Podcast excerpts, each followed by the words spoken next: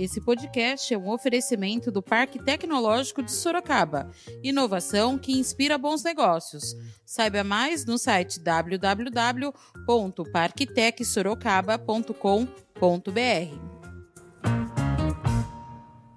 Esse é o momento é, imprescindível, irrefutável da gente retomar retomar as atividades com responsabilidade, retomar as atividades lembrando que ao cidadão, a princípio, cabe o dever maior de zelar pela sua saúde e pela saúde dos seus familiares, dos, dos, de terceiros. E ao poder público, a obrigação que lhe é peculiar de é, manter o tônus, a musculatura do sistema de saúde. Da redação do Jornal Zenorte, eu sou Angela Alves.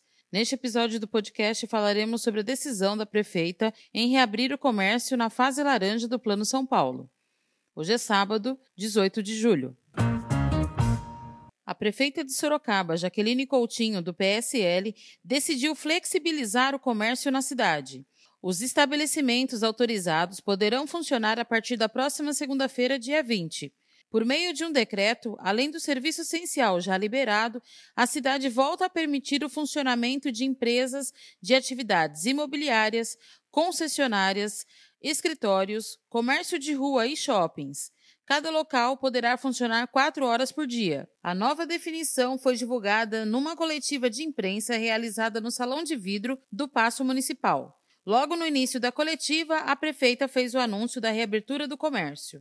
A semelhança do que tem ocorrido praticamente em todas as sextas-feiras, hoje nós nos encontramos para fazer ah, uma análise, para conversar sobre como o município se comportará, a prefeitura se comportará a partir de hoje, ou melhor, a partir de segunda-feira, diante da análise estatística dos dados técnicos da área de saúde, da área da Secretaria da Fazenda.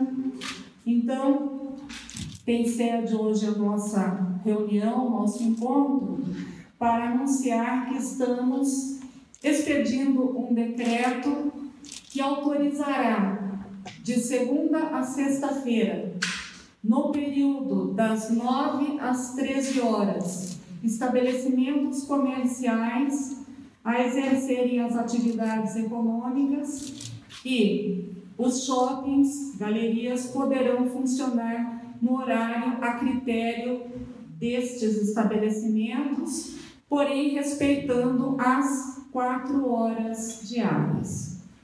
De acordo com o novo decreto municipal de número 25.837, entre os dias 20 e 26 de julho, excepcionalmente, o funcionamento dos estabelecimentos ocorrerá somente de segunda a sexta-feira.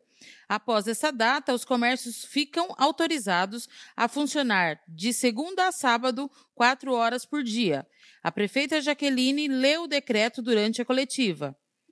Vou ler rapidamente o que prevê o decreto. Fica autorizado o funcionamento com restrições dos estabelecimentos que desenvolvam as seguintes atividades: shopping centers, galerias e estabelecimentos congêneres, comércio, serviços, concessionárias e lojas de venda de veículos. Os estabelecimentos que realizem atendimento presencial ao público deverão observar as restrições, medidas e protocolos expedidos pelas autoridades de saúde e adotar medidas para evitar aglomerações. Deverão também adotar especiais cuidados com relação às gestantes, aos idosos e crianças, assim como às pessoas com doenças crônicas ou imunodeprimidas. Fica proibido o funcionamento das praças de alimentação dos estabelecimentos indicados no inciso 1 caput deste artigo, os estabelecimentos previstos no artigo 1, estes que eu citei um pouco antes, poderão funcionar de segunda a sexta, inicialmente, com horário reduzido de, no máximo, quatro horas diárias, observando os seguintes horários: comércios de rua e galerias, 9 às 13, Serviços, 14 às 18.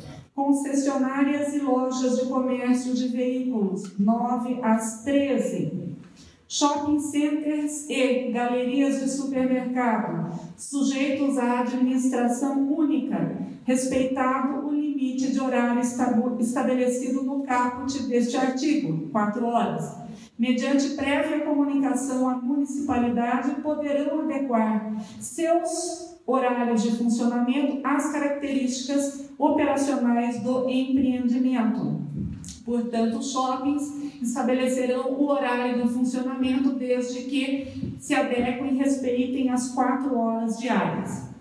Na semana compreendida entre os dias 26, 20 a 26 de julho, portanto, de segunda até sexta-feira. Excepcionalmente, o funcionamento dos estabelecimentos, segunda a domingo, ocorrerá somente de segunda a sexta-feira. Portanto, na semana que vem, os estabelecimentos que eu citei funcionarão durante quatro horas por dia, de segunda a sexta-feira, respeitados os horários que eu já citei.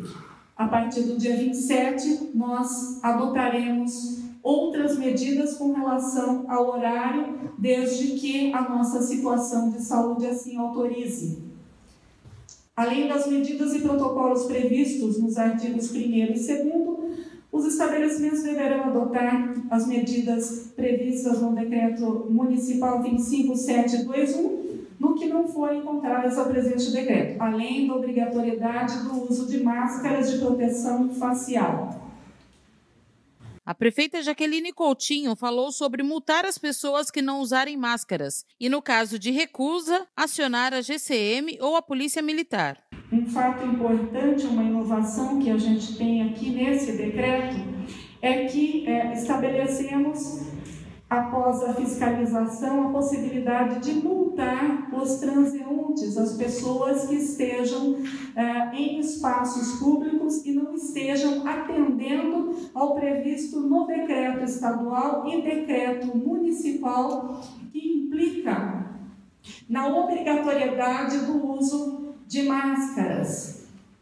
Portanto, os transeuntes que não estiverem fazendo uso de máscaras faciais ou que não estiverem cobrindo corretamente o nariz e boca, estarão sujeitos à penalidade fixada em 19 UFESPs, correspondentes a R$ 524,59 nos termos da resolução SS 96/20. A fiscalização destas medidas que podem implicar em é, multa, pena pecuniária de início, fica a cargo dos órgãos competentes pela fiscalização regular de posturas da municipalidade.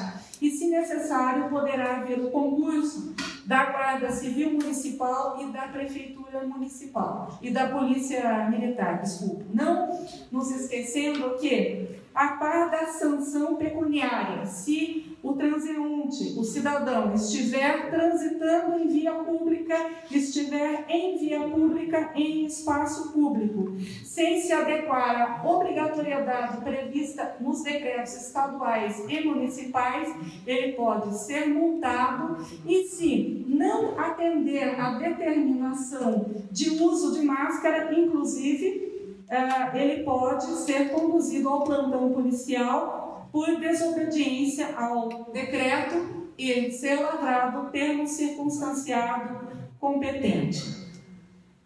Jaqueline Coutinho também falou sobre como ficarão os atendimentos nas repartições públicas. É interessante também a gente citar aqui, porque é um, mais uma uh, mais uma forma da gente melhorar o atendimento em âmbito da administração, que ah, a partir de segunda-feira os serviços públicos ah, estarão funcionando aqui no Passo Municipal, ah, atendendo aquele critério que a gente aplicou a questão de um mês, que é o final do CPF. Então, na segunda-feira, o atendimento é, somente aos portadores de CPF com dígitos finais de 1 e 2, terça-feira 3 e 4, quarta-feira 5 e 6, quinta-feira 7 e 8, sexta-feira 9 e 0. Ah, então, os atendimentos aos cidadãos nas repartições, não só aqui, como nas repartições públicas em geral, municipais, estarão ah, viabilizadas em sua integralidade, previsto o que está sendo colocado também na portaria interna do, da Prefeitura Municipal, que estabelece que os secretários e diretores de é, autarquias e empresas públicas é, irão disciplinar o exercício presencial das atividades da respectiva pasta, assim como também ah, nas repartições, é, é importante a gente ressaltar que existe uma limitação também com relação ao distanciamento, e nós estamos seguindo o que está previsto no, uh, em, em, normativas do Ministério da Saúde, Secretaria Estadual e Secretaria Municipal.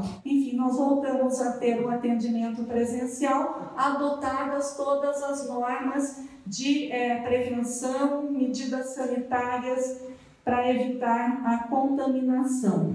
A prefeita anunciou a volta dos cultos religiosos com algumas restrições voltam a ter uh, autorização os cultos religiosos de igrejas e templos, observando-se todas as regras de segurança sanitária. Nós já temos até um protocolo que está previsto aqui no, no decreto com relação a, ao número de pessoas, as uh, ações de prevenção, as ações profiláticas, enfim, nós temos não só com relação às igrejas, templos, também shopping centers, comércio em geral. Então, temos essa previsão no decreto.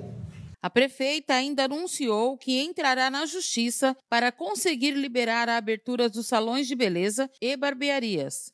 Existe um pleito que já foi atendido, a questão de dois meses, dois meses e meio, por parte dos salões de beleza e barbearias e outros estabelecimentos que à época nós havíamos autorizado o funcionamento mas o Ministério Público ingressou com ação civil pública e, à época, há dois meses e meio, o Judiciário concedeu o pedido do Ministério Público, ah, determinando o fechamento desses estabelecimentos, dentre os quais salões de beleza e, e barbearia, que havíamos autorizado a funcionar. Por entender, como entendo ainda, e é um entendimento razoável, lógico, racional de que estabelecimentos é, como salões de beleza e barbearia estão inseridos no contexto de saúde pública. Eis porque estamos ingressando na segunda-feira com um pedido de suspensão de liminar para autorizar estes estabelecimentos citados a funcionar.